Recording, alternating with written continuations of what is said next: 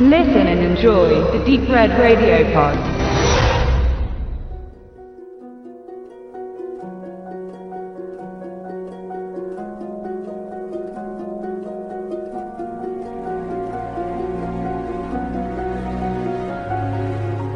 Wie würde wohl eine Partie Poker mit Data, Isaac Newton, Albert Einstein und Stephen Hawking aussehen?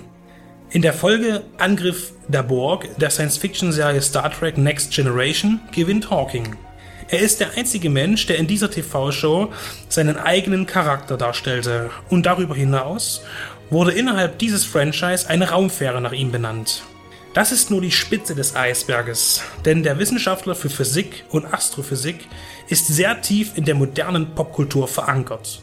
Seine Cameos sind legendär und oft wünschte er sich diese sogar persönlich. Die Simpsons bezeichnete er einmal als das Beste, was es im Fernsehen geben würde. Wahrscheinlich taucht er deshalb nicht nur einmal in dieser amerikanischen Trickfilmserie auf. Die Stimme seines Sprachcomputers unterstützte bereits Pink Floyd, eine Metalband machte seine Theorien zum Thema ihrer Texte und sogar ein Rapper hat sich nach ihm benannt. Was führt dazu, dass ein Mann, der 30 Jahre lang einen Lehrstuhl in Cambridge innehatte, eine so populäre Persönlichkeit außerhalb seines Fachgebietes geworden ist? Zweifelsfrei steht seine Bekanntheit in Bezug auf sein schweres Schicksal, das ihn bereits als junger Mann ereilte und wenig später an den Rollstuhl fesselte, in Verbindung zu seiner Prominenz.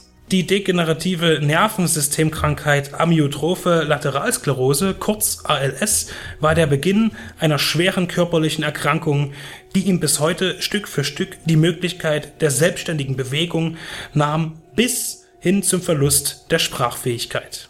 Der Verlauf der Krankheit und die Einbindung von Ausbildung, seiner Forschung und der Liebe zu seiner Freundin und späteren Ehefrau Jane ist das Thema des Biopics The Theory of Everything, im deutschen Verleih als Die Entdeckung der Unendlichkeit bekannt. Die Lebensgeschichte dieses Mannes ist so bemerkens wie bewundernswert, dass sie einfach auch im Kino erzählt werden musste. Trotz seiner physischen Erkrankung, wobei Hawkins selbst diese Wortkombination vermutlich satirisch bestreiten würde, hat er alles im Leben erreicht, was ein Mann erreichen kann. Er ist erfolgreicher und geachteter Lehrer und Spezialist. Er hat eine Familie gegründet und mit seiner Frau drei gesunde Kinder großgezogen. Er hat einen herrlichen Humor und ließ es sich auch nicht nehmen, in einer Parodie von Monty Python sich selbst mit einzubringen. Der englische Regisseur James Marsh, bislang hauptsächlich als Dokumentarfilmer in Erscheinung getreten, inszeniert Stephen Hawkins Leben voller Emotionen zum Lachen und Weinen, eben zum Mitfühlen. Er orientiert sich am traditionellen Konzept des biografischen Films, was in diesem Fall kein Qualitätsverlust ist. Er mischt die karrieristischen Fakten mit dem Privaten und man erhält Einblicke in ein Leben, das sich körperlich und somit auch räumlich stetig zum Schlechteren verändert und auch der Kampf gegen das Verstummen und das Bedürfnis des Mitteilens werden ausdrucksstark dargestellt. Für seine schauspielerische Leistung um die Verkörperung von Stephen Hawkins erhielt Eddie Redmayne einen Oscar als bester Hauptdarsteller. Durchaus eine gerechte Entscheidung. Im Übrigen schlüpfte zehn Jahre zuvor bereits Benedict Cumberbatch bei einem TV-Film in die Rolle von Hawking. Auch wenn Redmayne natürlich die große Präsenz für sich einnimmt, findet sich auch genug Platz für die begleitenden Personen und auch die Zeit für ihre Gefühle und Entbehrungen ist gegeben. Auch Facility Jones als Hawkins Ehefrau Jane kann sich entfalten und liefert das Porträt einer starken Gefährtin, der oft abgeraten wurde, mit ihrer großen Liebe zusammenzubleiben.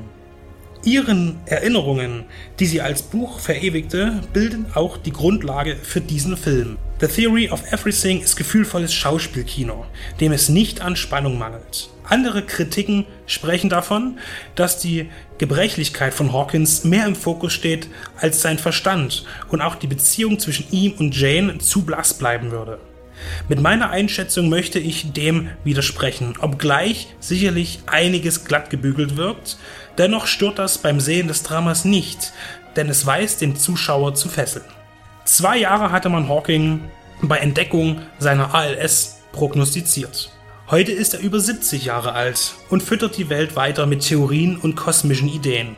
Er hat auch noch einiges vor. Am Set von Raumschiff Enterprise zu den Aufnahmen seines Gastauftritts soll er, als er durch den Maschinenraum fuhr, mit dem Blick auf den Warpkern gesagt haben, ich arbeite daran.